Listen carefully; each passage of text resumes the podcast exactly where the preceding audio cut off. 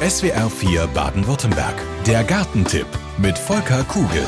Viele Hobbygärtner kennen das. Viele Pflanzen in den Beeten halten die Hitzeperioden nicht durch, wenn man sie nicht ständig gießt. Unser SWR4 Gartenexperte Volker Kugel, hallo. Hallo erstmal. Hat mal wieder eine ganz gute Idee, nämlich Pflanzen auszuwählen, die auch an heißen und trockenen Plätzen im Garten gut über den Sommer kommen. Volker, nach welchen Kriterien hast du diese hitzeverträglichen Pflanzen, die du vorstellen willst, denn ausgewählt? Ja, ich habe mich an den natürlichen Strategien der Pflanzen orientiert. Was die machen, da wo sie herkommen ursprünglich, um die Hitze auszuhalten. Und da gibt es im Prinzip drei große Strategien.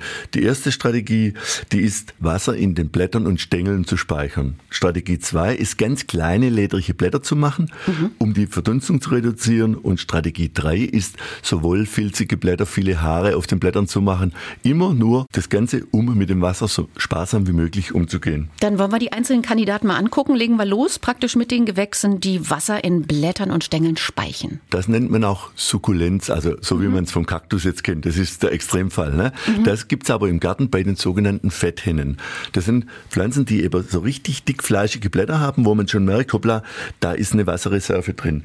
Und da gibt's natürlich, die heißen übrigens Sedum auf Lateinisch, der Name ist relativ weit verbreitet.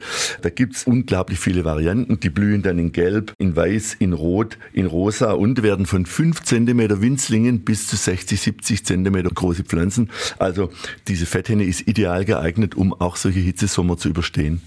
Und dann ist natürlich klar, mein persönlicher Liebling bei den sukkulenten Pflanzen ist die Walzen-Wolfsmilch. Die hat so Blattwalzen. Das sieht ein bisschen bizarr aus. Das ist eine Wolfsmilchart, die hat so gräulich gefärbte Blätter.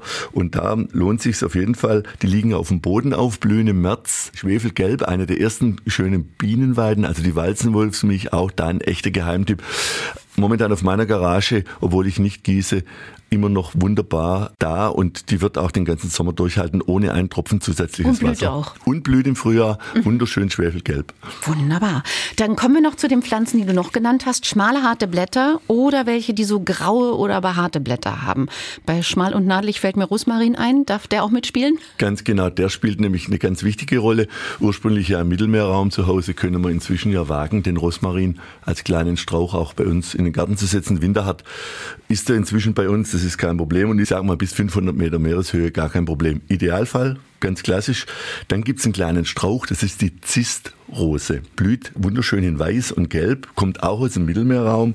Das ist eine, übrigens auch eine Bienenweide, die hervorragend ist. Diese Zistrose gibt's auch in Gärtnereien und Gartenzentren zu kaufen. Die hat auch diese Eigenschaft, ganz schmale, harte Blätter zu machen. Und die hat sogar noch ein bisschen Harz auf den Blättern.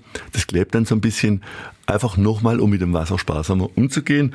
Ja, und dann gibt's bei den Graulaubigen noch welche mit behaarten Blättern. Und da ist der wollige Ziest ganz typisch. Wenn man den anfasst, ist das wie so ein kleiner Pelz. Das sind tausende Haare auf den Blättern und die verhindern zusammen mit der hellgrauen Farbe zu starke Sonneneinstrahlung und Wasserverdunstung. Zusätzlich hm. blüht dieser Ziest dann auch noch in Lila.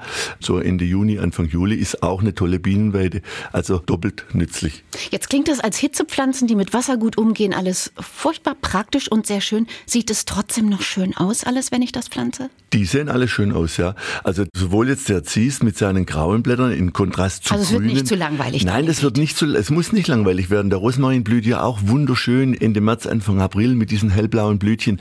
Also das wird nicht langweilig, ich die Fetthennen blühen. wieder ins Schwärmen. Also ich komme ins Schwärmen und man kann wirklich das Angenehme in dem Fall auch mit guter Auswahl mit dem Nützlichen verbinden und keine Langeweile wird aufkommen. Der Gartentipp mit Volker Kugel. Immer Donnerstag Vormittag in SWR 4 Baden-Württemberg.